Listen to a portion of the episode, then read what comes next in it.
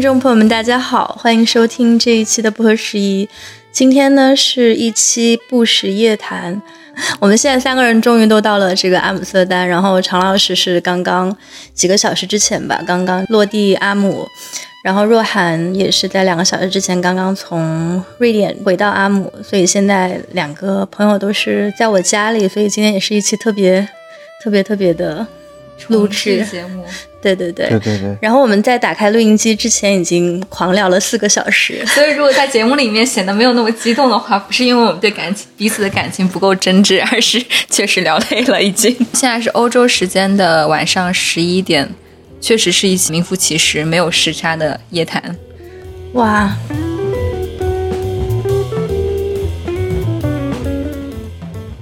还是很不真实的，尤其是想到这里不是北京，是阿姆斯特丹，并且窗外是是明信片上的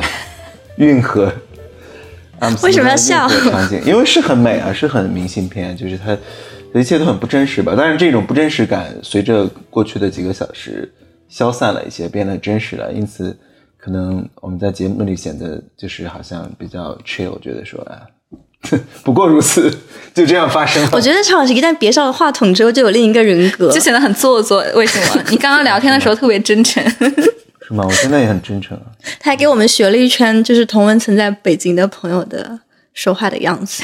就是请各位听到这期节目的同文层的朋友自动对号入座一下，猜一下分别对应的是哪一位北京文化名人，一个都不能少。我只是转述一下，转述一下大家的近半年来的生活状态吧。嗯，毕竟不容易。对，刚刚在吃饭的时候，常老师就是一边在扒着饭，一边说，感觉坐在这里跟我和亲一起吃饭挺不真实的。然后我。在来亲家的路上，也也想到，就是一年多前，大概也是这个时间，常老师在北京一个小区里帮我把行李给抬上那个我朋友的车，然后送我去机场那个画面，我觉得那个画面就是好像还发生在不久之前，但是这一年其实我们的生活都有了翻天覆地的改变。我觉得可能在欧洲的我和庆的生活，某种意义上是一个稍微。积极一点的改变，我也不知道。就是至少我觉得对我自己来说，这改变是我我我觉得还比较积极的方向。但是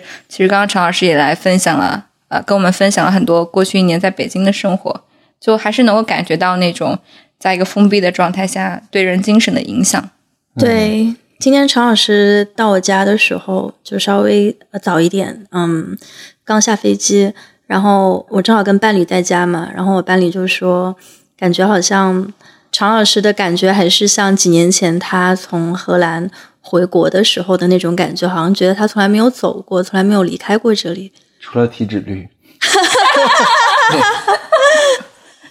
我同意。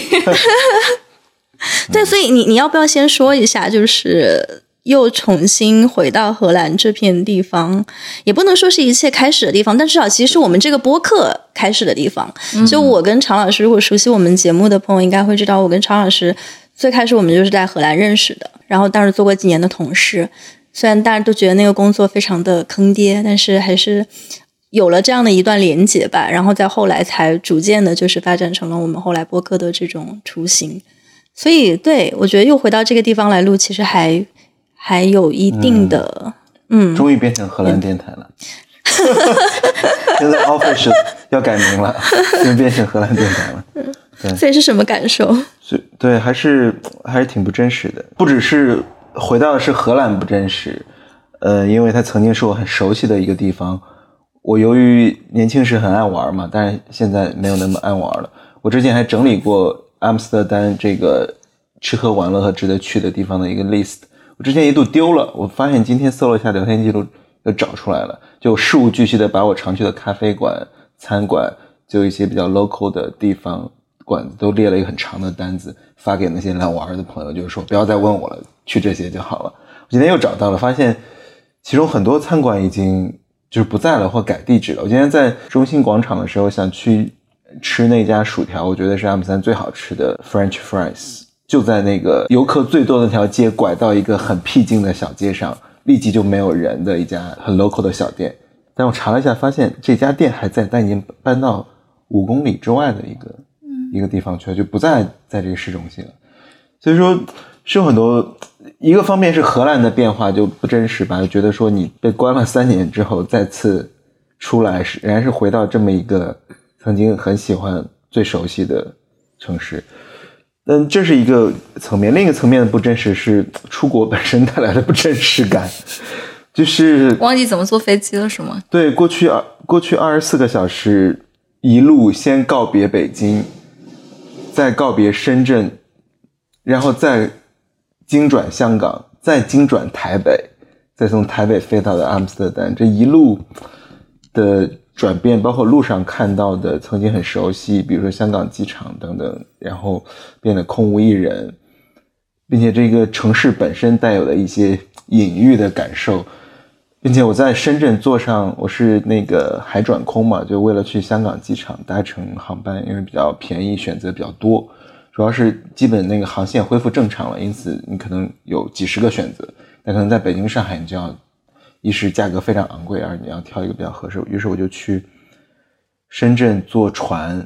然后我反复确认了可以这条路走得通，就是要坐蛇口的小船，不进入香港社会面的，直接进入香港机场的去坐飞机。这是可以说的吗？这是可以说的，这合法合理，合法。哦，好的。听起来像是偷渡是吗？对呀，对，因为蛇口这个名字，并且它跟当年就是大桃港，它是著名的西线，大桃港是的西线，于是就当年很多人游过去嘛，就很不真实。我先告别北京，然后在蛇口港的时候，我在每一步都都有一种不确定性，说这一关是可以的吗？在蛇口港坐上小船，有一种这是合法的吗？一种感觉。虽然我付了五百多块的船票。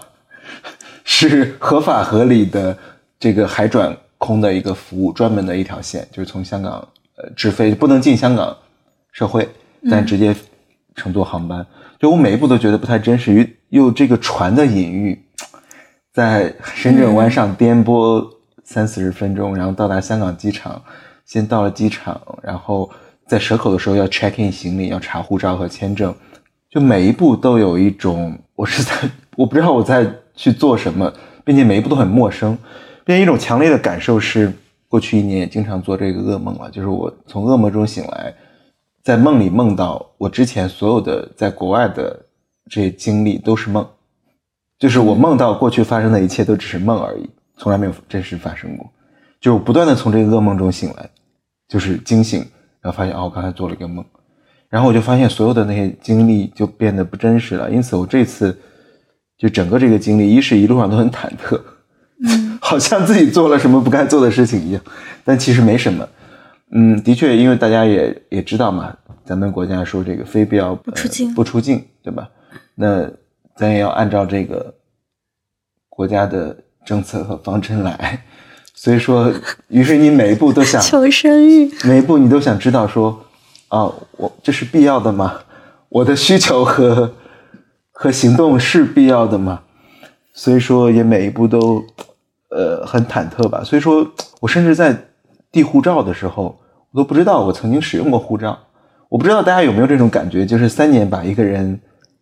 一些很习以为常的东西给磨掉的感觉，并且我在一个国际的航班情境下看到土耳其航空、埃塞俄比亚航空。然后还有阿联酋航空、所有的维珍航空这些，我之前做过的航空的时候，看到那标幅的时候，觉得这些事情没有发生过，就我对这些航空都不熟悉，于是那整套经验都不太真实，并且当在台北机场不是飞飞那个阿姆斯特丹的时候，上面写着十四个小时嘛要飞，我第一反应是啊，飞机还可以飞这么久，不用加油。而之前你不是在欧洲往返，你总要坐这种航班嘛？所以说一路上都不太真实。直到今天到了阿姆斯特丹机场嘛，因为之前总喜欢背包出去玩，于是阿姆斯特丹机场是经常回的地方，就是你出去周周末出去玩一下要回到这，所以说这应该是我世界上最熟悉的机场之一。然后我下来之后过了海关，到了那些传送带等行李的时候，就有一种熟悉的感觉回来，就说啊，这地儿我来过，就是第一次确认了一种感觉，说这个地方我居然来过，这个机场我之前来过，知道。往左边那边出去，这边有个洗手间。接我的那个朋友邵康嘛，不是去接我。由于我出来的太快，他人都还没有到，接我的接我的朋友还没有到，我已经出关了。我已经拿着我所有的行李坐在那，还体面的进行了一番梳妆打扮。你不是说隐形眼镜没有取，导致一直在流泪吗？对，因为我在我在飞机上戴的框架眼镜嘛，有十几个小时，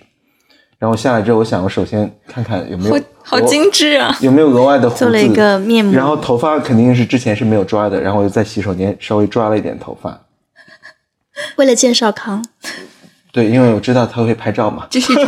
这是一种态度。因为我知道他会拍我出出关的时候的照片嘛，所以说 然后我就看了一下，哦，我身上衣服应该还算正常，脸上有没有什么？然后我想说算了，应该要戴上隐形眼镜吧，然后就发现可能太久没有戴，然后就过敏了。于是我在飞机上，我在飞机站就戴上，然后戴上之后就开始疯狂流泪，就是好像他知道我心里要造点事、起点范儿一样，然后我就开始疯狂流泪，止不住流了半脸泪。然后我旁边的人就问我说：“哎呦，OK？” 就是说你还好吧？意思就是发生了什么，需不需要帮忙？我说没事，我说过敏。然后我就一直流泪，流到了取行李的地方。然后我就想说，不能一直流，很难受，并且我就在洗手间擦，然后试图让它平静下来，说让我的眼睛平静下来，但就是一直流，就是也不知道是真的，到最后也不知道是真的累还是过敏了。但是我就出来见到这个接我的朋友的时候，眼睛是半肿着的，整个眼球都是红的，因为眼睛过敏。于是就很好的制造了一种态势。当我出来的时候，发现阿姆斯特丹机场也没有什么大的变化，还是那个样子。才发现没有人戴口罩，然后人们走来走去，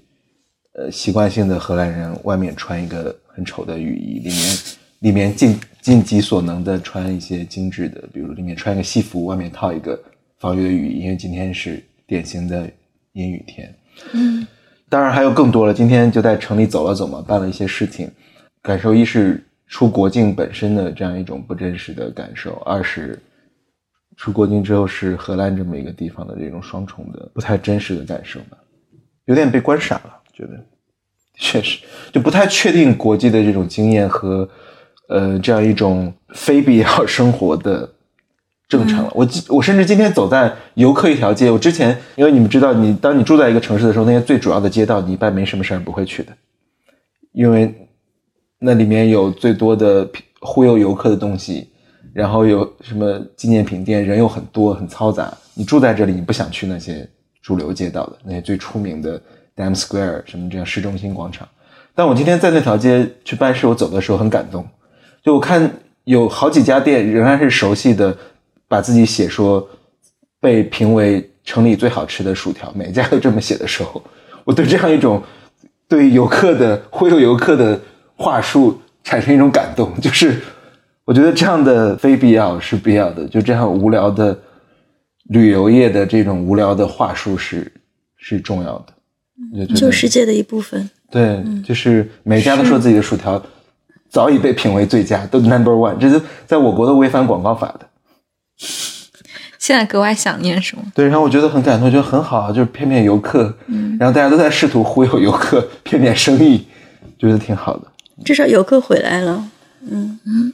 我感觉刚听你形容那个出境的整个过程的时候，让我回想起一年前，我其实也经历了类似的过程嘛，但当时没有这么抓嘛，当时还是可以从北京飞的，而且如果你拿留学签证的话，整个过程是比较顺利的。唯一留学生有个绿色通道，我在蛇口的时候，待会儿再说，被被查了很久。嗯，对，唯一可能。嗯，我觉得当时印象比较深刻的就是机场非常荒凉嘛，但这个事情可能就是自从疫情开始就一直都是机场就是这个状态。但我确实也能感受到过去的这一年对人的影响有多么的巨大。因为我当时出国的时候，我记得庆之前也回国了嘛，所以我出国之前国内还是一个挺热闹的状态。我们当时还一起去了好多地方，因为二零二一挺好的，对，还在西宁，然后后来又又我记得去西宁之前，我还陪我妈在国内。做做了很多旅行，嗯，所以我自己整个人的状态是还挺好的。我印象中是我落地丹麦，因为我在奥胡斯是一个 house 嘛，然后跟其他同学一起住。当时宿舍里面有一个有一个南美的女生，她看着我戴着口罩进宿舍，她第一反应就是你不用戴口罩出门的。但我当时可能还是克服这个习惯，克服了两三天，我才能够说服自己说好的，出门真的没有人戴口罩了，我也不用不用这么的，就是小心翼翼。但是我能从常老师刚刚描述中感受到一种整个生活状态、经验、体验都完全被过去这一年非常呃高强度的疫情控制所扭曲的感觉。所以虽然仅仅只是过去了一年，但我能从我们两次来到欧洲的这个经历当中看出一些区别。对，二零二一其实挺好的，我觉得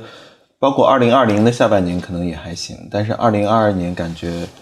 的确，嗯，大家的尤其上海，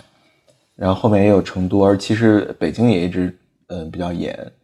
那其实大家都在过一种非必要生活了，那很多东西都变得非必要了，所以说我觉得这种冲击力还是很强的吧。二零二二的这半年，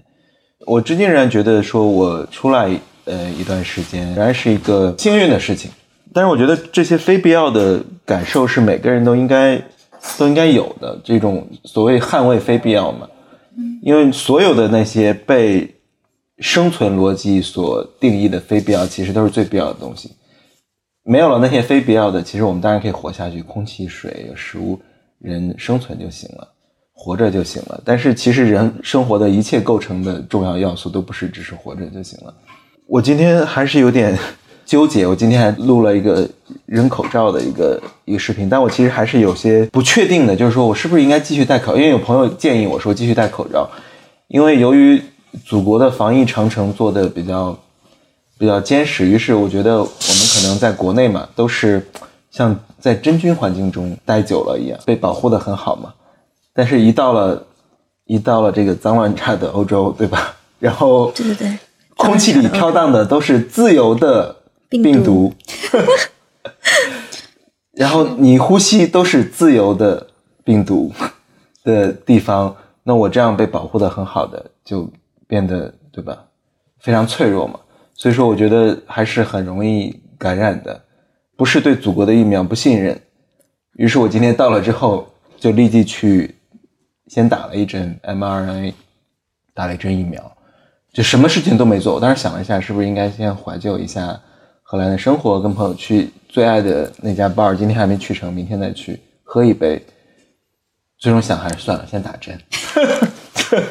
你应该形容一下你刚才在饭桌上跟我们说的打了疫苗之后的感觉，太搞笑了那段。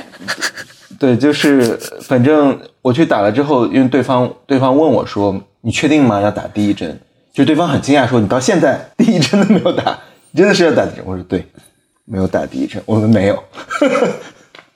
然后我其实之前打过打过一针灭活嘛，但是当时申签证的时候觉得不打可能。有要求不？重要的是，你说你坐在那儿三十分钟，一般一都会让你留观三十分钟对对，我在浑身，我在国内，我在国内也，我在国内也留观。呃，今天我就打了之后，他不是说担心有反应，并且也有朋友劝我说，是不是坐了这么久飞机，休息两天再打，别有这个什么不舒服啊，肌肉酸痛、什么发烧什么的。然后就留观的时候打了一针，坐在那里会通体舒畅，觉得 流淌着自由的血液。觉得 mRNA 没有想象中那么差。本本台的保命台词。对，怎么不像老胡他们说的那么差呢？但是走在街上仍然是，我觉得不打三针之前，有可能还是空气中飘荡的都是自由，没有人戴口罩，并且有朋友说要不要在人多的地方，什么车站、火车站戴个口罩？我觉得戴口罩成了一种社会规范和社会文化，就戴口罩挺异样的。这好像跟在国内正好是镜面反过来。戴口罩是一种东亚的身份认同。我发现，在欧洲还有一种人也戴口罩，就是美国人。其实，在欧洲，对你去开会的时候，你会发现，就是如果戴戴着口罩的，一般 就是中国人和美国人。对，这还挺，就还挺是一个现象的。因为我嗯，八月份在美国的时候，我发现美国社会的这个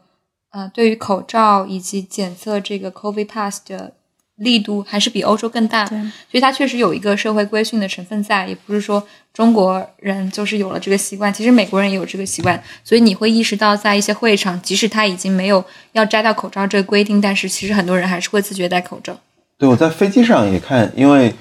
我以为飞机上已经不用戴了，但是由于我坐的是台湾的中华航空，因此还是有要求戴，但是要求比较松散，我看有些大家就逐渐的随着。六个小时、七个小时过去，就开始不怎么戴了，因为睡觉的时候很不舒服嘛。但是要求还是戴的，就台湾那边的要求还是要戴的。嗯，所以说我也是全程就挂着，然后出来之后我就想说，真的想扯掉，就把传民传统民族服饰，传统民族服饰，传统民族就把它扯掉，然后扔在风中飘荡。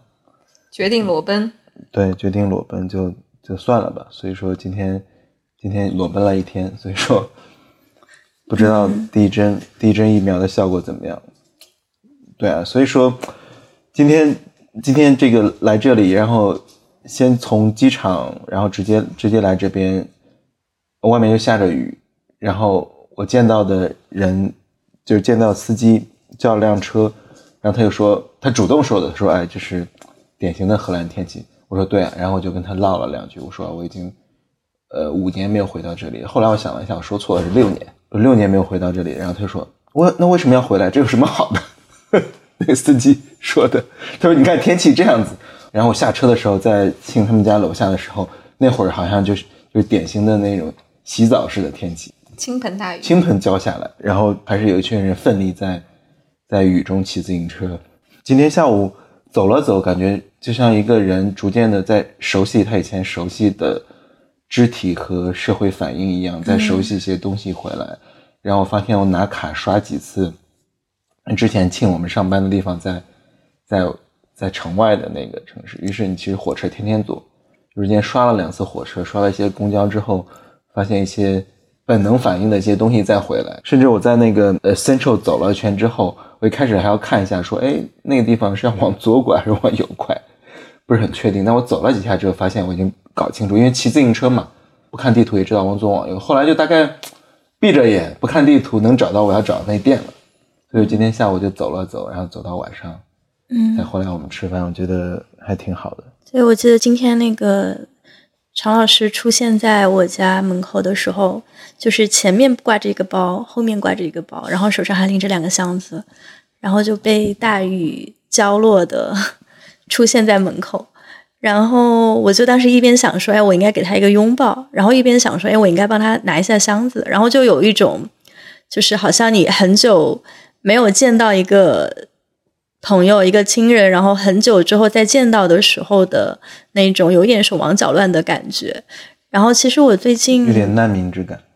其实我最近在荷兰，也就是最近这一两个月吧，其实，嗯、在不同的场合见到了很多位从国内刚刚来到荷兰的朋友，有一些是过来上学，有一些是直接就过来工作，有一些是可能因为配偶的原因，嗯，但好像最近这一段时间就特别的集中。我在跟他们聊天的时候，我会感到有一种可能我在之前的这些年里面跟来到荷兰的华人朋友聊天时没有过的一种感觉，就是我觉得今年刚新从国内出来的这些朋友脸上都有一种劫后余生的神态。这是可以说的吗？包括刚才你讲的这句话，就这是可以说的吗？其实我觉得现在已经变成了一个，就是我觉得在某一些语境下特有的一种思维方式。嗯，嗯就是包括我们现在再去看，比如说五年前、十年前的电影，那个时候的语言节目，那个时候的歌，这个都变成了一种下意识的判断，就是这是可以说的吗？嗯，但其实也就刚过了五年、十年。对对，这其实是一种调侃自嘲，但它其实是一种对于现实的一种判断，或者说一种讽刺嘛。对，而且我觉得今年刚过来的一些朋友有一种，就是虽然我觉得关于说你要不要出国，咱们播客其实之前也聊过很多次嘛，要不要出国，出国之后要不要留在国外工作，要不在国外定居，回国还是留下？我觉得这是一个海外华人永恒都在聊的问题。但是今年新过来的一些朋友，我会感觉到说，他们好像经历了一种新的体验，是像我这种，或像我和若涵，我们今年全年没有在国内的这些人，虽然我们有之前在国内生活的一些经验，但是今年的这些经验是没有办法复制的，或者说没有办法真的可以去感同身受的。呃，我们可能能做的只是说通过网上的一些表达，或者说网上看到的一些故事，嗯，因为现在其实机构媒体也基本上没有什么报道了，所以你能够看到的只是微博上、朋友圈里的一些只言片语，嗯、还有在跟可能深陷嗯、这种防疫的大网中的一些朋友去跟他们私聊时候捕捉到的一些片段。但我觉得，体验过今年国内生活的人和没有体验过的人，某种程度上其实是两种人，就是有一种你没有办法去真的感同身受的一种一种体验。嗯，所以我会感觉好像在今年新过来的这些朋友当中，身上会有一种更加更加彻底的决绝，就是好像不太会看到说那种哦，我就出来，嗯，体验一下生活，待一两年，镀个金，就是几几年前其实镀金这种想法还是挺普遍的。但我觉得在今年这么艰难的情况下，仍然决定还是出来，并且最后成功出来的人。某种程度上，他们可能跟自己来自的这个地方有一种更决绝的关系，然后这种关系可能现在没有办法很清楚的去描述出来，但是逐渐的，嗯，你会看到，就是有一些之后会有一些后续有一些涟漪，包括我已经遇到不止一个朋友，就说是，比如说我们知道申请季嘛，申请季其实。嗯，按理来说，每年的申请季在十二月之前，你差不多就得把材料都交了。一二月份就已经开始发 offer 了，很少有说我到三四月份才开始申请的。但我今年就认识好几个，就是三四月份才开始申请，最后很临时的拿到了 offer。有一些人可能他们这种首选其实还是英国、美国，但是最后拿到了荷兰的 offer，因为荷兰其实并不算是一个特别主流的这种留学的国家。嗯嗯，但今年仍然有很多的人。包括我们今年也知道，像那个像呃阿姆斯特丹大学还给他的这个学生就是发信说，如果你没有找到住宿，你就可以不用来了。所以其实也是今年，其实这不是个段子，不是不是一个段子，对，这是一个没有住的地方学都不用上了。对对，当然阿姆一方面他有自己的这种就是住房的一个危机，另外我觉得也是今年就是这种国际留学荷兰国际留学高涨的一个体验。这这这中间就有很大的一部分就是中国人，然后甚至也有一些朋友就。呃，说过来新生开学注册完了之后，第一件事就是去找心理医生。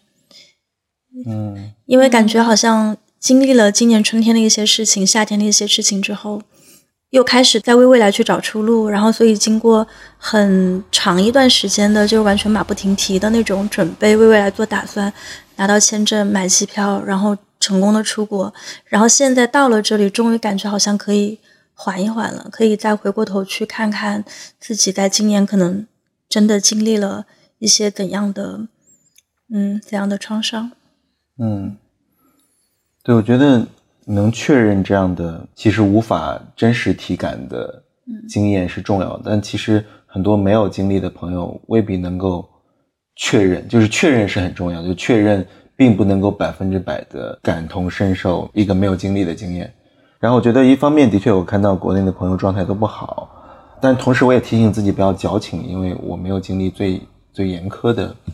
呃情况，因为北京虽然一直在北京，由于一直都比较严格，因此其实反倒没有比较严格。嗯，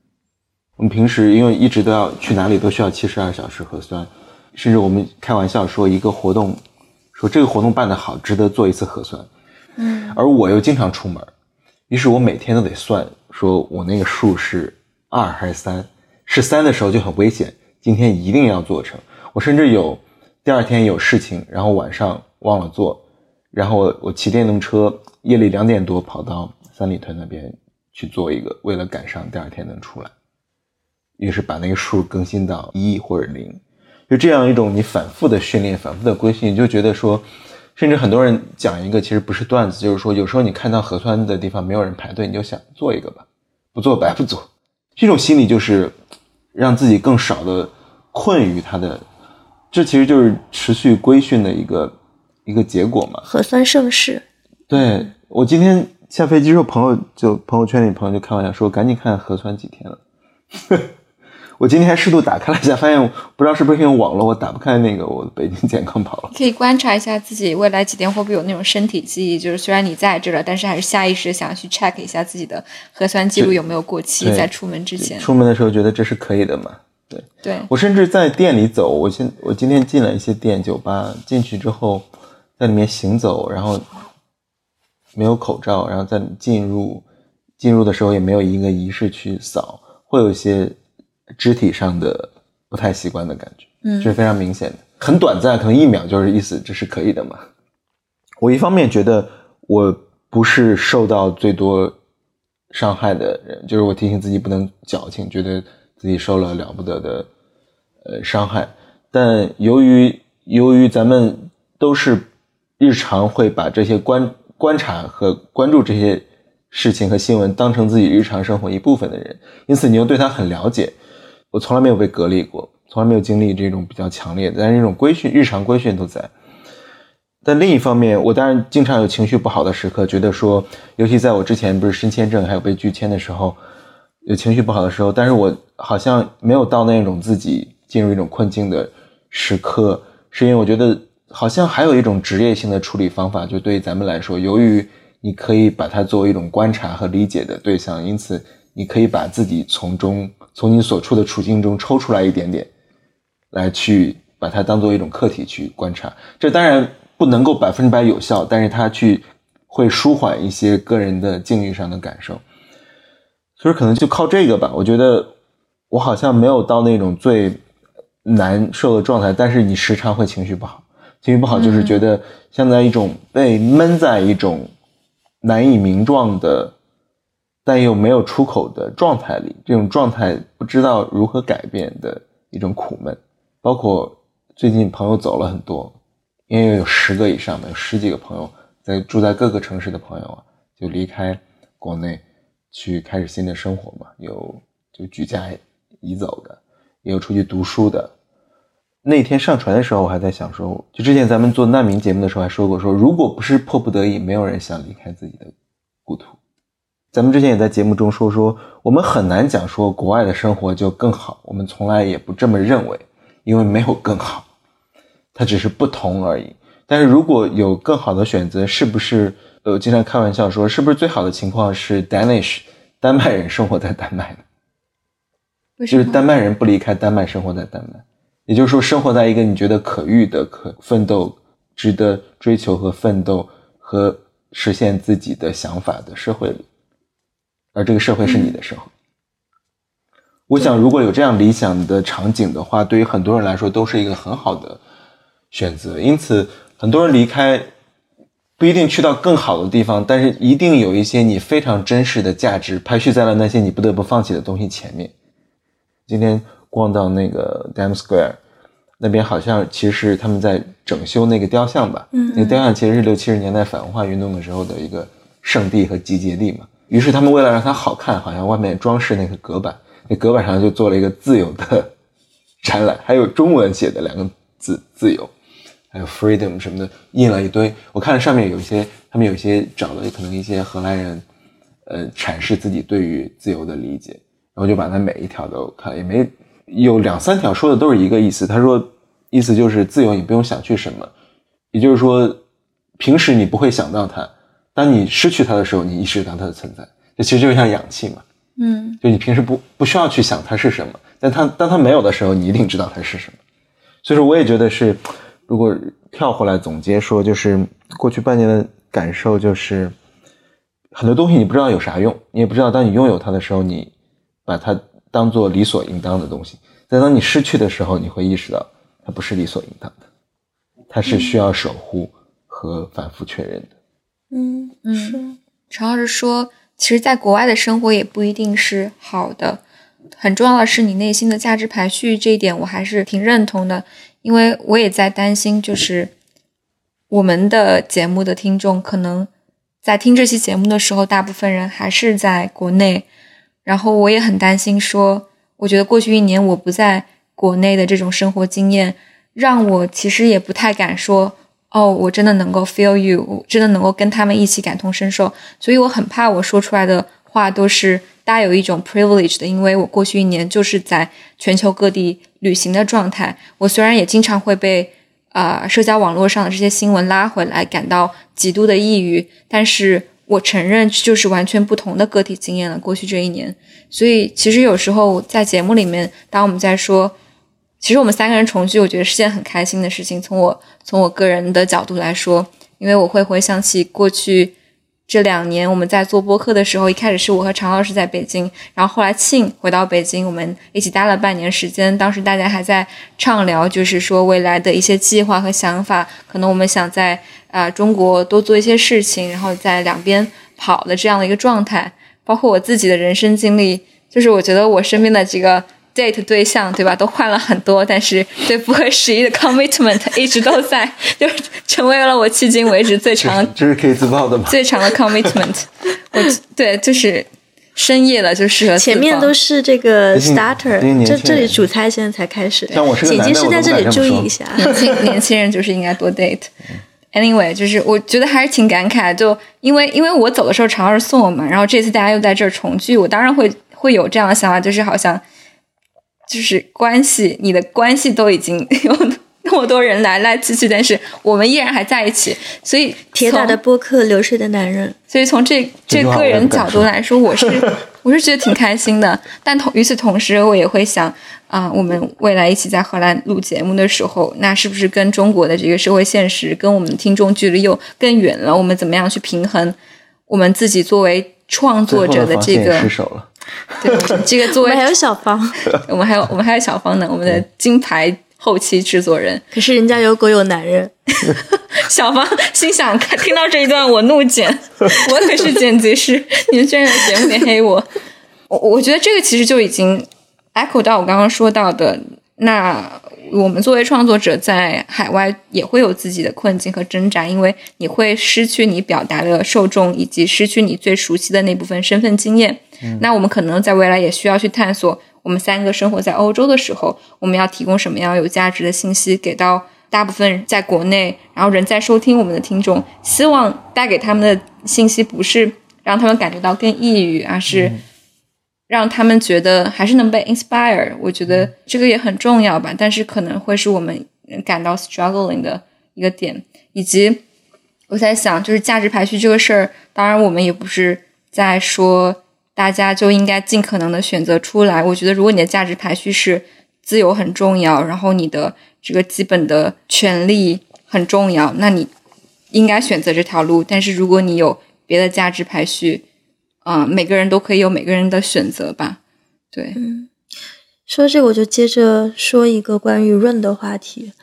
我们自从好像之前有一期在节目里面 Q 了一下，说我们好像要讲一下润的话题，然后就起码目前有至少不下十个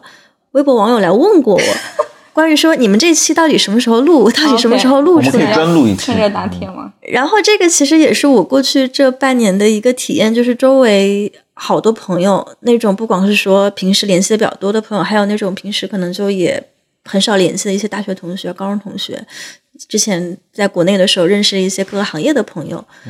嗯、甚至有一些是我觉得在一线城市，就是北上广深都有非常稳定的过着非常稳定的中产生活的朋友，嗯都在开始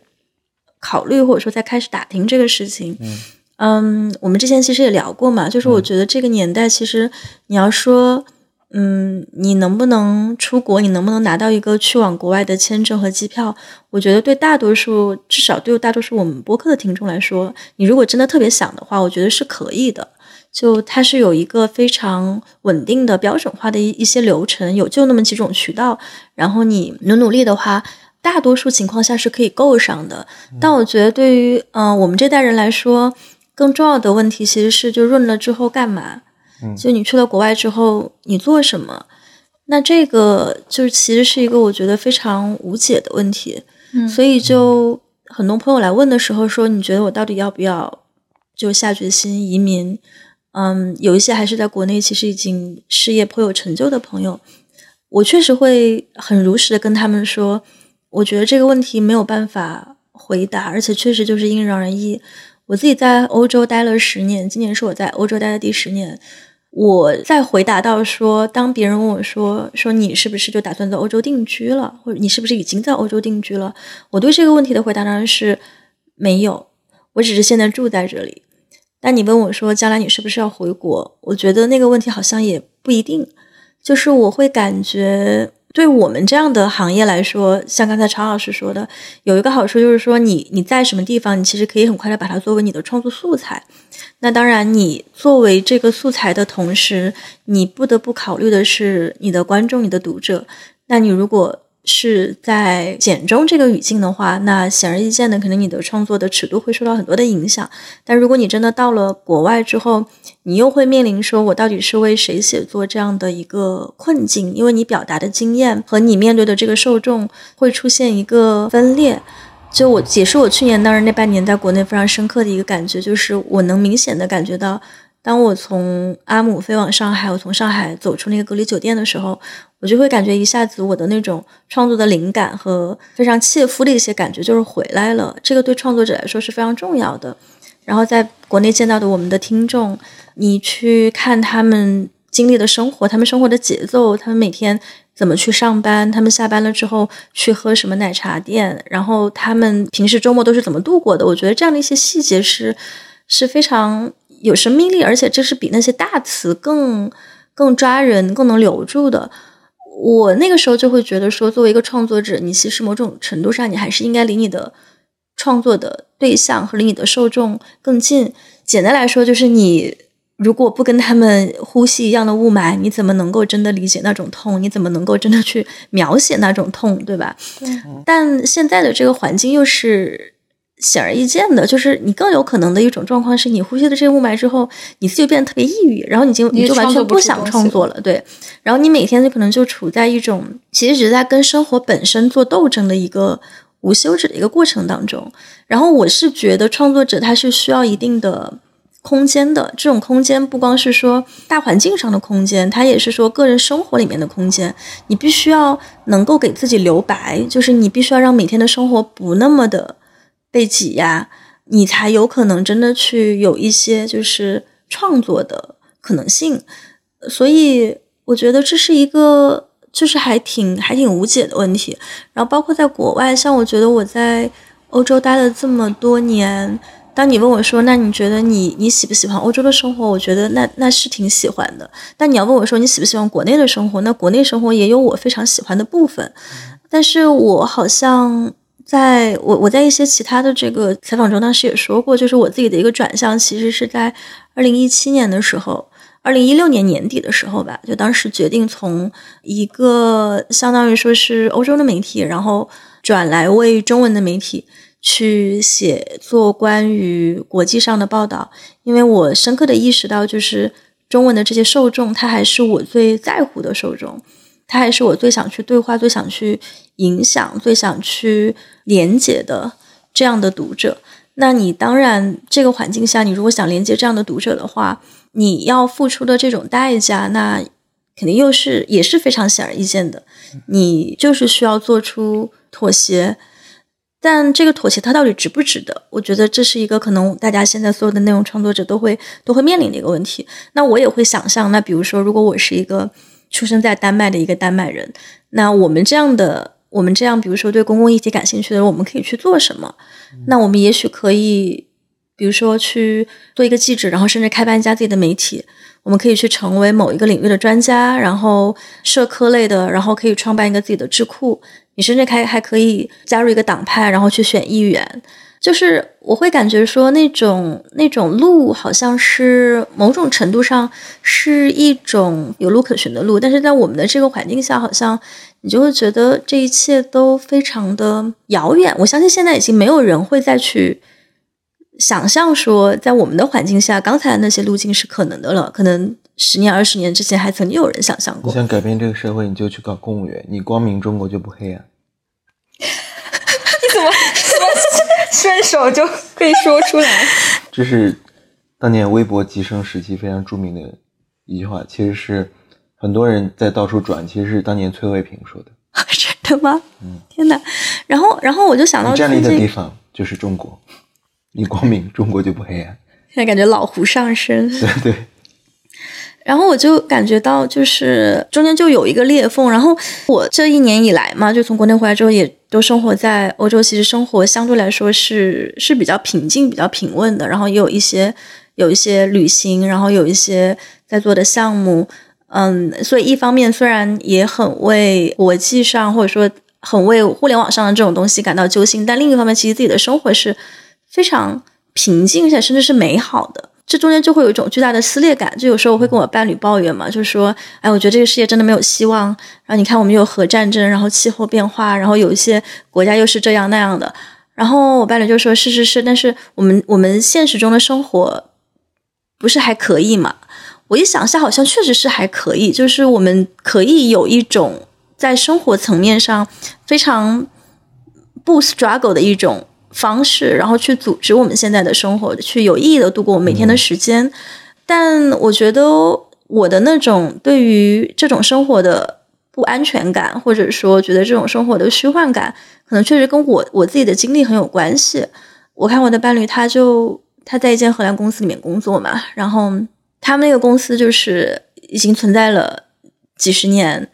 在这个公司里面的人都有非常相似的一些背景。大家的生活就是哦，我生病了就请假，然后我也不卷，然后我那个要生孩子了，我就跟公司申请福利，然后我每年到了圣诞，我可以带着家人朋友出去度个假，然后我可能每年会上一两门选修课程，然后来精进一下我的这种职场的技能。然后我可能每四到五年，我会希望职位上有一个提升。就是当我在看到他们有这种非常稳定的一个配置的时候，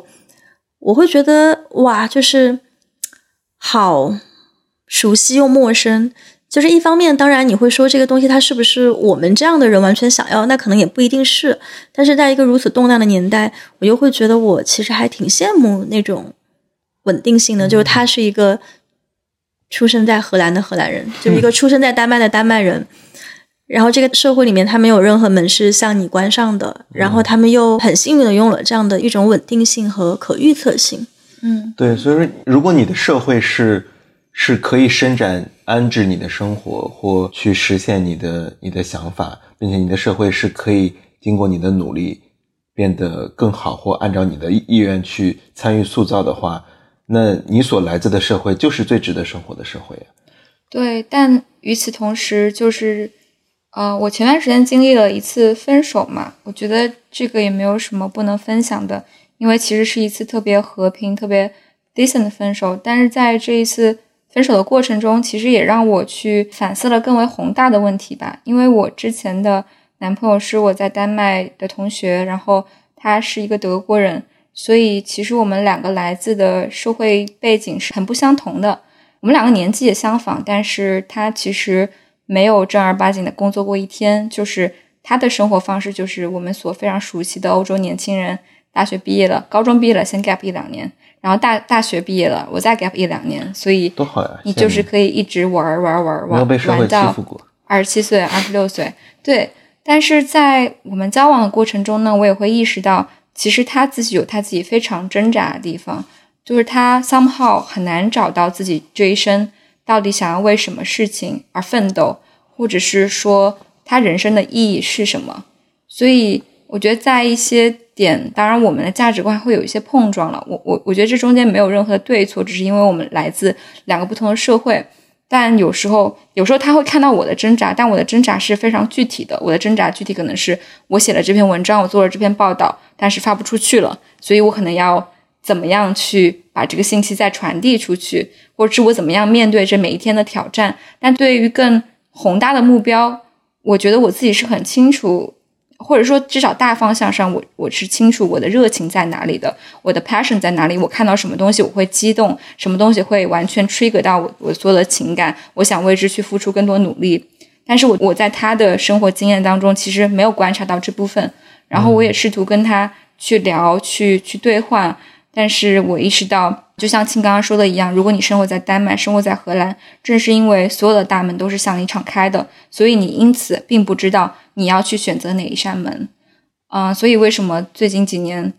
可能欧洲人开始关注气候变化？所以当他们想到说我要为这个社会奋斗一下的时候，他们想到的是我可以去为气候变化做点什么事情。但在这个领域也已经有很多专家、很多行动者，尤其是在西方社会，所以他们也很难去找到。自己的位置，所以我想很多欧洲人选择一个稳定的生活，最后回归到自己家庭，回归到自己 house 里面那个小花园里面，把花园收拾的特别美，把这个度假屋弄得特别美。本身是不是也是一种对于更宏大意义感的缺失？当然，我并没有在这中间进行任何的价值判断。我我也很羡慕那种生活，我甚至也希望成为像他们那样的人。这样的话，我就不用在 mentally 上有这么多的压力，有这么多每天要去为世界考虑的东西。我可能也希望能够去回归到我自己的小生活。但仿佛我们的经历和我们的社会带给我们就是与生俱来的意义。就自从我作为一个女性生活在一个。南方的小城市，然后我后来的成长经历，我到广州，然后再到北京，再来欧洲，这一切似乎就已经决定了我的人生意义。我好像不需要花太多的精力去寻找我的人生意义，在这部分我是 somehow 是觉得充实的，但当然也是觉得悲哀的。尤其是我在欧洲学新闻，然后呃，你跟欧洲同学一起学新闻，你就会意识到，那比如我有意大利同学，他们最近在做大选，然后他可以深入到。其中去做很多调查报道，我也有在西班牙的同学，在卢森堡的同学，我看他们平时怎么去 pitch 他们的新闻选题，我甚至很多时候会很羡慕，因为我意识到，当他们想要去做这件具体的事情的时候，他想做，整个社会都帮他。欧洲欧盟有无数的支持调查记者的奖学金，因为常儿之前也在这个项目，所以你可能也大概知道，有无数的这种记者同行记者的交流会，无数的跨国界的记者合作。就是他们给我呈现的一个 picture，就是只要你想做，所有的系统资源都是帮你的。但我觉得很多欧洲年轻人也卡在了上一环，就是我在找到自己想做什么事情的时候，感到非常的非常的挣扎。但对我来说，我卡在了下一环。我知道我想做什么事情，但是似乎整个社会系统都不帮我，我要一个人去搏斗。所以我觉得这可能是两种困境。我明白这种困境。我之前之前也花呃很长时间、很多年的在想这个。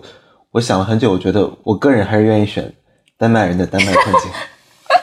因为当你在一个拥有无限可能的时候，你找不到最强的那种可能，或者说你找不到一种前进的动力，那可能是一种奢侈的烦恼，或者说，因为在那样的环境中，也有人在一个无限宽容的环境中施展了他自己的想法，并且，甚至我在想说。他施展的那个想法，一个人可以完全的施展自己的才能和意愿，未必是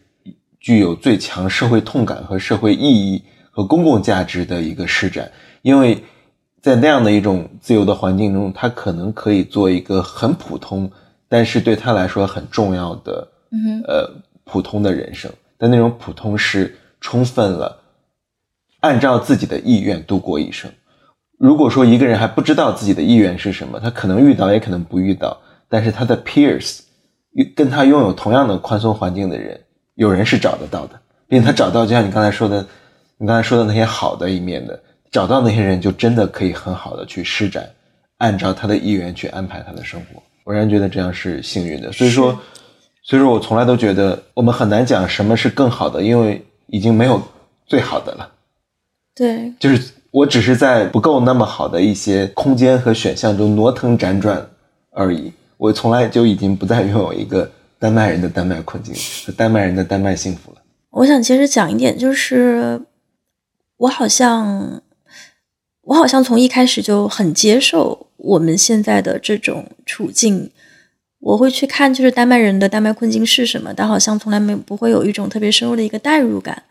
之前也是跟跟伴侣聊嘛，然后我的日常的烦恼，比如微博上又有人来骂你啊，然后播客评论区又有一些不好的评论，然后可能一些报道会遇到一些问题，然后你又看到很多很糟糕的社会新闻，但是媒体现在已经不再能去做任何事情，然后周围大面积的这种抑郁，但是在这样的情况下，你还是觉得。你要去做博客，你要在微博上表达，你要去写报道，就是日常的这种撕裂。有时候我会跟我的伴侣抱怨，就是然后我会讲到说，对我还挺羡慕你们，嗯，你们其实出生拥有的很多东西，可能是我们这代人和我来自同样地方的人，大家会想要一直去奋斗都不一定能够得到的东西。但他就会很真诚的跟我说。他说：“其实我很希望拥有你的烦恼。他说，因为你你的生命好像有一种 mission，或者说你在做的这些事情，哪怕你是每天在处理网上的一些很糟糕的一些评论，然后你再发出一些微小的声音，这些事情都是有意义感的，它是跟更大的世界是是联系在一起的。然后我就去回想这个对话，我觉得我不得不承认，很多时候限制很讨厌，但正是我们被给定的这些限制条件，定义了我们是谁。就是绝对的自由，其实某种程度上也是不存在的。当你手中拥有了很多的自由的时候，大多数的人并不知道应该怎么去用它们。嗯，当然，就是没有被给予自由，或者是没有被给予基本的自由，那又是另一个问题。嗯，对。而且你总是生活中会有烦恼的，比如说丹麦人的烦恼可能是这个月税太高了，那他们可能会因为这个真的挺烦恼的。但我们的烦恼可能是因为跟这个世界发生了很多连接，我们的那些烦恼是。关于这个世界的，关于我们所发出去的声音得到了回响的，但可能就因此而消减了自己生活中那些细微的烦恼的感受。也是睡太高了，而且不知道去了哪。我我之前一直觉得丹麦税高，后来意识到最近收入提高了是吗？从税负角度来说，丹麦也不算什么。丹麦也没有多么了不起。他们的烦恼顶多就到头了吧，就到了这个刚出社会年轻人去餐厅打工，然后因为税比较高，所以每个月剩不下什么钱而感到烦恼。但是当然不是同一个 level 的。对，但是我其实已经接受了，我也是我的接受，当然不是以价值上的，就我觉得我这样，就或者说我被给定的这个游戏也挺好的，或者说是另一种好。我的接受其实就是说好不好不重要了，因为我们不是为了拥有。比一个丹麦人更好的模式而度过我们的生命的，对吗？所以说这样的比较其实没有意义了，是因为就像庆刚才说的，你可能你就在一个你你被给定的这样一个空间里去施展了。那我们不是为了战胜丹麦人、战胜荷兰人，拥有比他更 easy 的游戏模式，而是说是在我们的游戏模式中挪腾辗转了。所以说，我觉得我后来就释然了，就我接受了我的认定，说 OK，一个丹麦人生活在丹麦不一定好，它是一个原初状态。或者说最接近、更接近原原初状态的可能性的，那剩下的呢，就是就是自己的状态了。因为你像希拉里也说呢，说说丹麦，我也很喜欢丹麦，但我们不是丹麦。就是美国也有他自身的烦恼和困境。他说我们无法进入丹麦的语境和我在国内的时候特别反感一种说法，也不是反感，说或者说由于我根本的不同意这样一种说法。呃，因为总有朋友也找我来聊嘛，因为觉得好像可能大概了解国外的一些不同的情况、一些不同的选项嘛。一起过了这半年，我觉得我特别反感一种说法，就是我觉得他是不负责任或者说粗糙的，就是觉得只要到了国外，一切都更好了，就是只要到了国外就是好的，它在价值上就是更好的。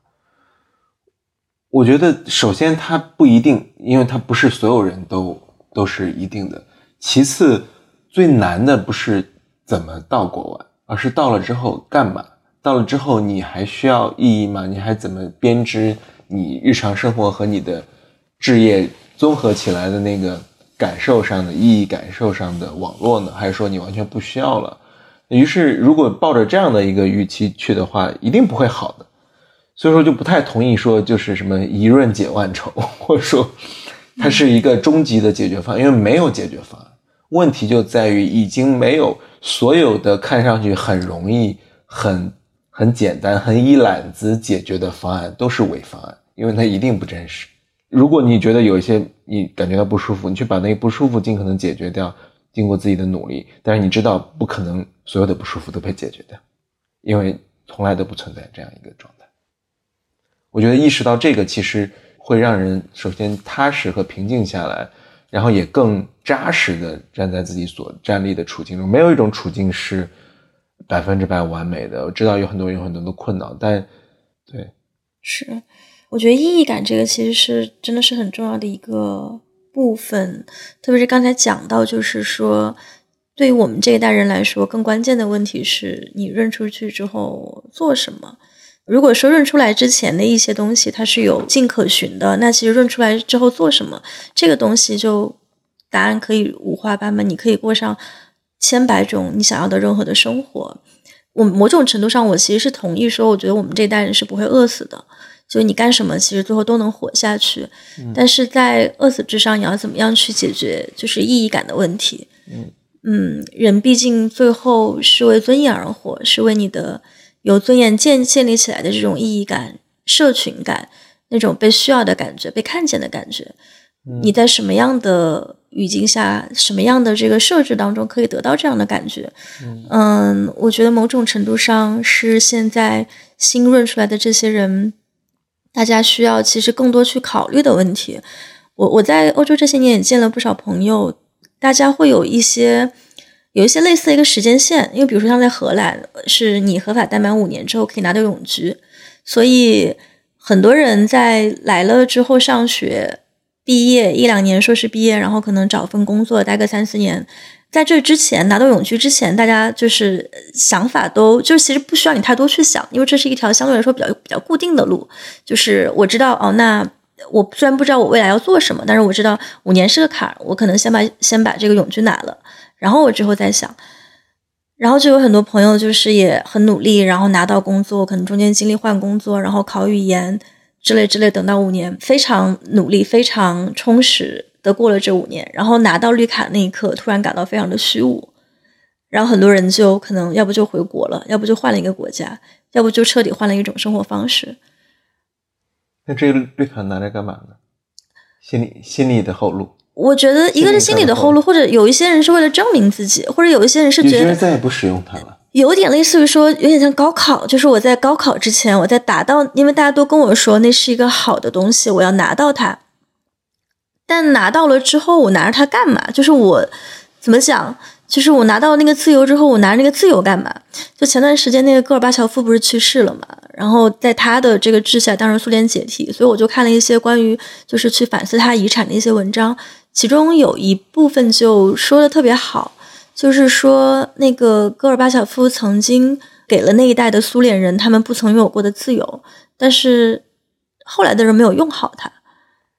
于是导致了可能今天苏联、前苏联跟俄罗斯以及周边一些国家的现状。所以某种程度上，我觉得，当然这个是两种不一样的语境，就是国际政治和这种个人的生活。但我觉得在一定程度上是可以互相映射的，就是你拿到了那个自由之后，你拿那个自由去做什么？然后我我回头去反思，我当时也是在荷兰待满了五年之后，一下子意识到了就是自己的一种状态，就是我突然一下子被给予了好像我生活中我不曾有过的自由，就是突然你可以想干嘛就干嘛了，你就想辞职就辞职。嗯，在那之前我还是在一个公司工作嘛，确实有一段时间是感到非常的迷茫的，然后到最后。走到我现在的这个路，我觉得中间其实也有很多的、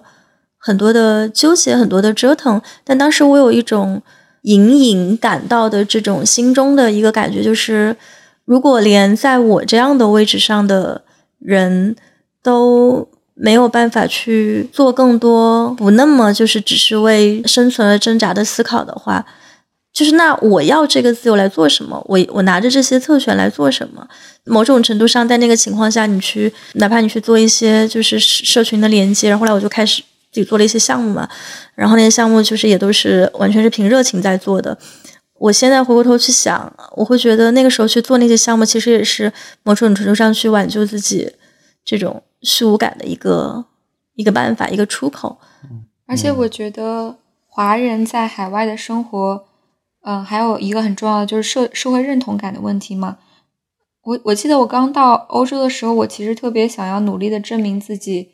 不是你们想想的刻板印象中的那样的中国人，或者说跟我的欧洲同学证明自己。就是你知道那种 typical 的中国人的印象是你特别努力学习，但是你特别不会 social，然后也不喜欢去 party。大家学习成绩当然都还是挺好的，在学校也都能够拿到一个很好的 performance，但是。一旦开始玩了，就不会了。所以我觉得我有一段时间是想要努力去证明自己，我不是你们想象中那种刻板印象的中国人，我也是能玩的。嗯，但后来我我逐渐也意识到，当然在在在我的班上，我也交到了很多好的呃朋友，但我逐渐的发现，就是当你想要去聊到你更深的社会认同层面的话题，想要聊到一些你真的要走心的话题的时候。你还是要回到你的那个社群，甚至就是我发现也也不是故意的，但是就发现自然而然在班上，我好像能够更有共情的话题的同学可能都是来自东亚的同学，他们可能不一定在中国，但或许是日本、是韩国，只是因为你们在社会上，somehow 还是有某一种共性嘛。嗯，然后我当时的感觉是问题国家的同学，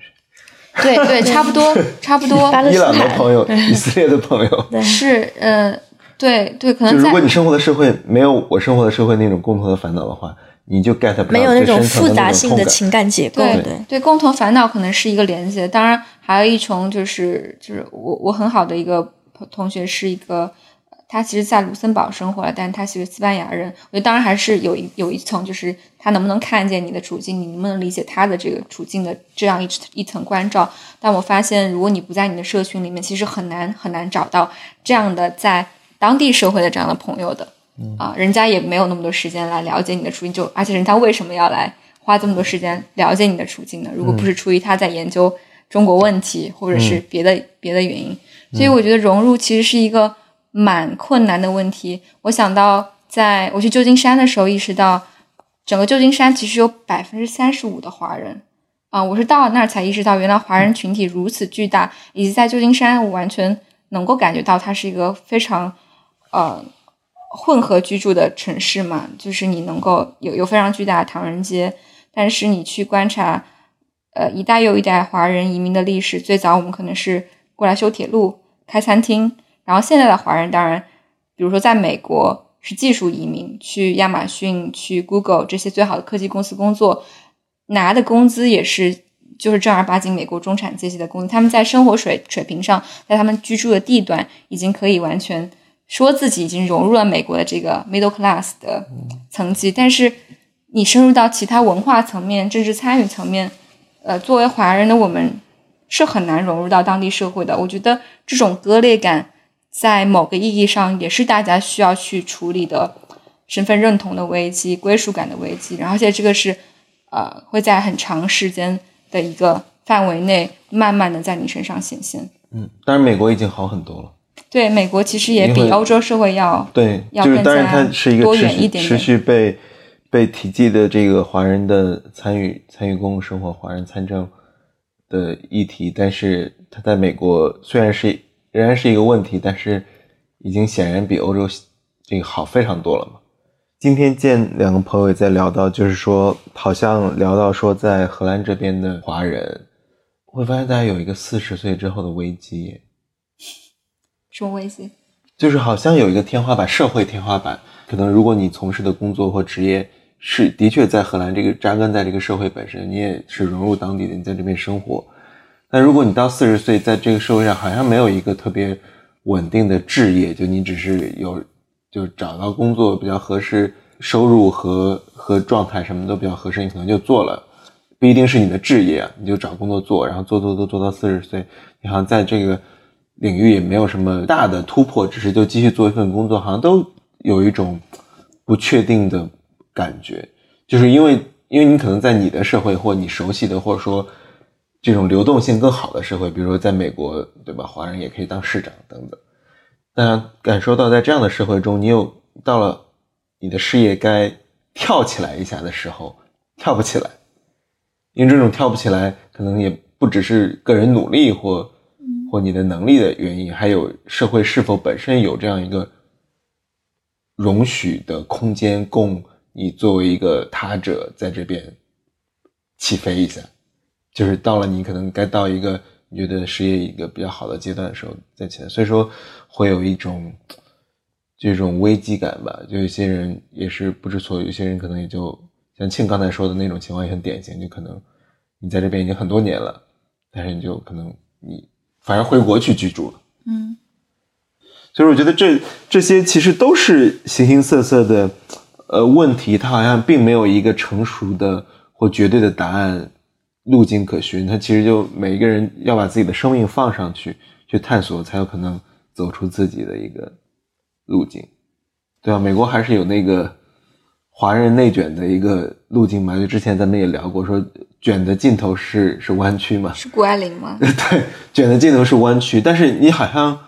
你在欧洲卷一个谷爱凌，其实没有这样的。但我能感觉到，其实在美国这样已经对亚裔相对而言还比较友好的社会当中，呃，大部分华人也还是跟当地的社会割裂的。可能你你能举举出一些跟当地社会融入还挺好的例子，但是我觉得大部分人仍然是觉得在文化上有断裂。是挨克到我们说的丹麦人生活在丹麦。而且我觉得，我觉得其实到最后，你确实会发现，你在另一个社会里面生活，这是我现在的观点啊。就融不融入，其实没有那么的重要。嗯嗯，就当然，首先你生活的这个社会大环境，它它需要能够给你提供一定的保障、一定的稳定性。它是一个文明的现代的一个社会它是一个有规则的社会不排。斥你的生活。对，它是一个，比如说你说哦，那我每个月按时交税，我就不会陷入任何税务危机，不会有乱七八糟的这种税务局来找我麻烦。就我觉得这是一些基本的，就是社会运转的一些规则。比如说我开车，我要我不能超速，然后我要按照这个对的方向行走，然后不能闯红绿灯。就只要你按照这个规则去行事，你不会无缘无故陷入一些麻烦，陷入一些祸端的。这样的社会，那其实我觉得对大多数的人来说，特别大多数在海外的移民来说，融不融入这些事儿，它其实就真的没有那么的重要。举一个例子，就是当你说到，比如说我们对于某一个城市、某一个地方的归属感的时候，说白了，其实你说的还是你周围这个很小的一个圈子。你有没有那么三五个可以随时叫来喝酒的朋友？你有没有那么几十个大家可以，比如说每个月约约个一两次饭的朋友？然后可能再有个嗯一百号人的这种同行，就是你有那么一个行业。但其实总的来说，哪怕你是生活在你自己的国家，你打交道的那些人，真的会让你去产生情感连接的人，他们也是非常有限的。然后能够对你的生存状况产生改变的人，他们也是非常的有限的。那当然，比如说，如果你当你说到说我的这个，我有更大的事业的抱负、野心，我想要去有更大的影响力，那是另一回事。那这样的情况下，作为一个华人移民，你当然想去那种就是华人群体已经比较好的一些，就是基础已经比较好的一些国家，像美国、加拿大、澳大利亚，然后欧洲的话，可能就呃英国。然后在这些地方，你会见到形形色色的华人。然后有了这样的社群基础之后，你去做政治参与，你才有一个基本的叫什么？你才有一个基本盘。否则的话，你其实是很难，就是说去。这也是西方政治的一个弊端了，就是他到最后他其实还是打种族牌，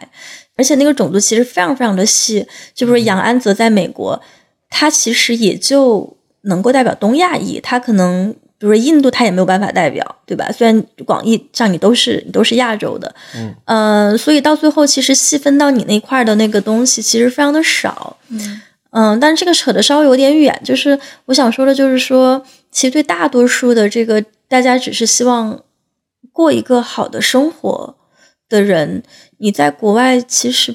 就是我觉得融不融入这，其实逐渐的我会感觉是变成一个有一点是伪命题的事儿。因为其实你学习了一门技能，然后你在公司里面找了一个工作，然后你下班之后可能可以跟同事每个月一两次正常的 social，然后回到你自己舒适的那个圈子里面，你有一些能够更跟你走心，或者说更能玩到一起，甚至就是能够更能吃到一起的朋友。这个其实是更，我觉得对大多数的这种日常生活状态来说是是更重要的一个事情。包括像你看我们周围认识的这些在荷兰的朋友，就是真的说有有有几个是真正的所谓的融入了荷兰的主流社会的呢？嗯，对，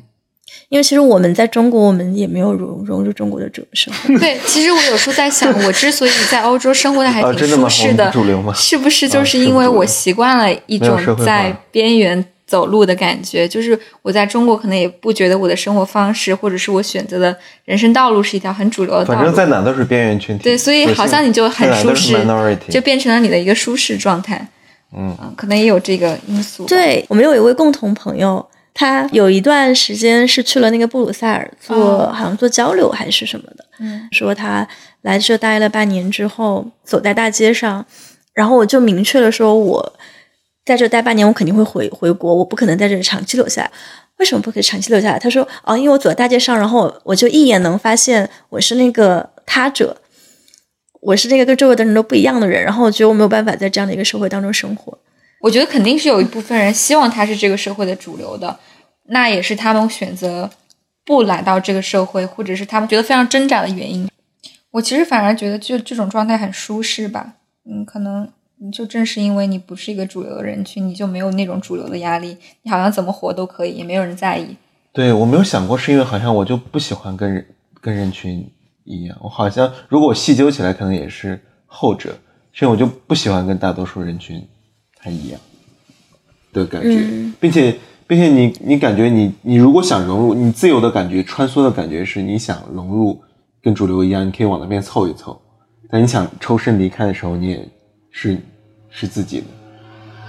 就于是你就好像消解了一种主流。嗯，我我是觉得我其实，在欧洲生活了很多年之后，我也不知道是因为这样的生活，它让我更看清楚了我作为一个人的这种底色，还是说我是在这边之后，然后逐渐变成了这样。就我其实现在非常介意就是被 judge 这件事情，但是我曾经在国内的那个系统可能是另一个表现，就是我从小到大是能够在一个所谓的这种。有规则的评价系统里面去获利的人，学霸呗，不用说这么绕，真的还有还有这么绕的表述呢？看什么？反正就是面对面录，就是可以当面对，当面互损，对，没有时差，没有延迟。嗯，我觉我觉得，我觉得我现在就是还还蛮在意，就是说。如果一个，如果比如说进入一个系统，或者说进入一个新的项目，然后我感觉到就是那种 judge 来自方方面面的，包括哎，你为什么不生娃？嗯，然后你为什么不这样不那样？我在这个东西，它会让我就下意识的就是画一条红线，就这是一个不 OK 的事情。那哪那哪怕这个项目它可能再好再诱人。也会变成我很过不去。其实其实就是你作为你作为边缘或少数派有没有生存空间的？有的有同化力量的社会，就是你少数派和边缘力量要把你同化掉。嗯。然后而其他一些地方是你是少数派和边缘群体，但是 nobody cares，没有人要来同化你。所以说，我觉得，因为没有人试图来同化，本身不就是包容和多元的结果嘛？所以我觉得这也是一个非常值得指出的。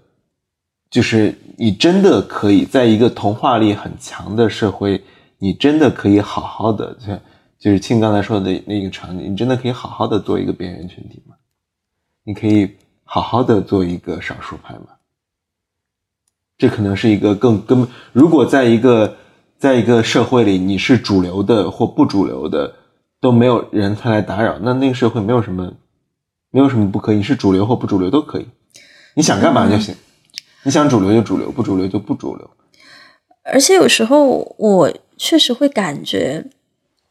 我们现在在说到主流的时候，好像是觉得主流是一个特别庞大的群体，然后那里面的每个人他们都在过着类似的生活，而且他们每个人都很确信这种生活，他们都很知道自己在干嘛。但我在想，其实事情是不是更有可能是另外一种样子？就大家其实都有自己特别不主流、特别少数派的一面。但只不过是在展示出来的那些部分，是以一种非常主流或者说非常整齐划一的形式展示出来的。但如果把那些东西剥掉的话，其实是不是有可能我们大多数人都不知道自己在干嘛？就是没有那么清楚的一个目标，就是说我要过成 A B C D E 的这种样子。但只不过是社会主流告诉我们说，你应该这样去做。那我也会把自己就是 present 成这样的一种形式。我记得前几天我去了一个去了一个文化沙龙，然后在那个沙龙上就有一个参会者，然后他就分享了一下就他的一些体验，其中他就讲到，他说他现在今年应该是二十七、二十八岁的样子吧。他说他经常经常会有时候会有担心，就是自己可能活不到三十岁。嗯，然后我说为什么会活不到三十岁？我以为他开玩笑。然后他说他其实经常就走在街上，看到周围来来往往的人，就会很好奇，说他们到底是怎么来到了这里。比如说你是一个三十多岁的人，你是怎么活到三十岁的？你为你为什么在这里？为什么是你今天的这个样子？就人为什么活着？然后当时那个场景其实还有一点微妙，因为那其实是一个有点有一点点类似于座谈会的这么一个设施，就大家都坐在椅子上，然后面前有个桌子，有人还在记笔记什么的。所以大家其实开始前面的发言都是那种比较商务性质的，就是一二三四五，就说的非常的有逻辑。所以当轮到他的时候，他突然抛出来一个特别存在主义的问题，然后大家都震惊了，就沉默了几秒钟之后，现场就开始有别的朋友就接话，然后另外一个女士也是现在就是你看上去是过着一个非常富足丰饶的中上层阶级生活的一个女士，然后家里面也有小孩。嗯，也是非常幸福的家庭。然后她就突然说：“她说，嗯，其实我也经常有这样的感觉，就是我为什么在这里？我我为什么竟然有住的地方？我为什么有吃的？然后我为什么我为什么活着？然后一下子，当时那个活动就被拉入了一个完全不一样的方向。所以我也会在想，就是好像你看我们。”就讲了这么多，好像搞得我们好像很知道自己在说什么，自己在。我们为什么在录这期节目？为什么我们现在在庆的家里面？对，我们三个为什么？为什么只有一个家？对。为什么是在阿木？嗯，就我其实有时候会有这样的一些闪回，就是这种非常存在主义式的闪回。就像刚刚常老师说的，就有一天早上醒来，突然发现，哎，之前在国外的这些经历是不是都是假的？嗯。今天在路上一边走一边想到一些我之前已经完全不记得的荷兰记忆，就我在北京的北京的场景下想不起来，嗯，就是你还是需要一些外部的刺激去想起，就确认一些，并且我有时候觉得，包括我在飞机上的时候也在觉得，我觉得我其实并不是真的真正，如果你告诉我说我接下去我要一直在国外的某一个地方生活，哪怕。它好如阿姆斯特丹，阿姆斯特丹当然很好。你说我要一直在一个地方就这样住下去，我觉得对我来说都完全不够好。我觉得真正其实值得追求的，不是说我要出去还是待在中国或者，我觉得流动是重要的。当你觉得有必要、有意愿流动的时候，你能够就是比如说，有些朋友朋友说我特别想润，但是呢，我就学不了英文。我说那就没有这个前提啊，就是那干嘛呢？就是我我的意思是说，当一个人决定移动，并且他有能力也有意愿移动的时候，他可以自由的，他愿意付出移动的代价，他能够自由的移动。当你想移动就能移动，这个权利是重要的。只要这个权利在，我觉得住在哪对我来说，我的生活安置在哪我都可以接受。但是不能移动，生活在哪我都不能接受，对吧？哪怕现在告诉你说，OK。现在判你只能生活在阿姆斯特丹，了此从此。我觉得想想我也了此余生，了此余生。我想想我也会崩溃。就说移动是非常重要的权利和底线。那我觉得可能大家过去三年里很多的一种感受就是移动的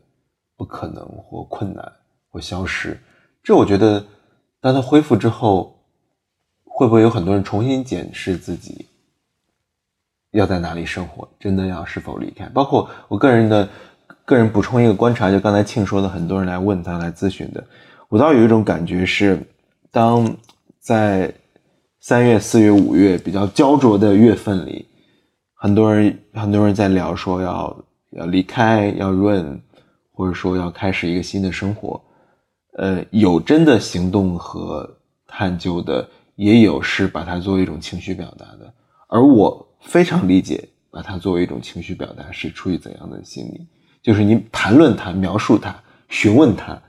都是在表达无处释放的那样一种焦虑和恐惧吧，恐慌。但是我反倒是觉得，当当那个压力释放掉一点之后，当你觉得说，好像仅剩的那样一点非必要的和必要的生活能够回归一点点正常时候。人们会很容易进入一种惯性的生活，觉得说哦，还可以再看看，还可以再待一待。所以说你会发现，我之前那些在聊真正要决定新生活的朋友很多，可能，但是发现这么久过去，听说的和直接比较熟的不那么熟的朋友就十几个吧，但是说的可是远远不止十倍、二十倍于这个。就是我觉得今天还是挺荷兰系列第一期，对。其实我们现在 我们是不实业我们我们录到现在已经现在是呃午夜零点五十一分，就我们这期节目已经录了一个小时四十分钟，所以这应该算是第一期，就是物理意义上的 不实夜谈，就真的很夜。然后我现在感觉感觉非常困，然后明天还要飞美国，明天早上还有一堂 lecture，所以现在真正拥有年轻人生活的是常老师。嗯 但是我想说的是，其实我还是很珍惜今天的这种相聚啦，就特别是在这样的年代。刚才我们以流动和不能流动为结尾，我觉得我们今天在这里相聚，其实也是呼应了这样的一个主题。那接下来的这至少几个月当中，我觉得我们也会尽力的去探索一些新的内容的形式。就当我们三个又重新，嗯、在一个城市至少一个时区的时候，上抖音直播，有哪一些有哪一些可能？然后我们也会希望在接下来的几个月里面，跟人在欧洲的小伙伴们、听众朋友们、同文层们更多的去互动、去连接。嗯，所以也有可能会流动到你的城市，然后也有可能会办一些线下的活动，也有可能会有一些线上的活动。那反正大家如果有什么好的建议、好的想法、想听的、想看的内容，也都可以给我们留言。总之，就是我们接下来会，嗯，希望随着常老师的到来，也在这里开始一个新的篇章。棒！啊，不不需要再好困，我竟然不知道应该补充什么，就觉得说充什么。